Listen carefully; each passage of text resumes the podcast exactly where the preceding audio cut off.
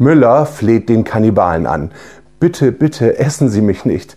Ich muss doch meine Frau und vier Kinder ernähren. Na und? Ich auch.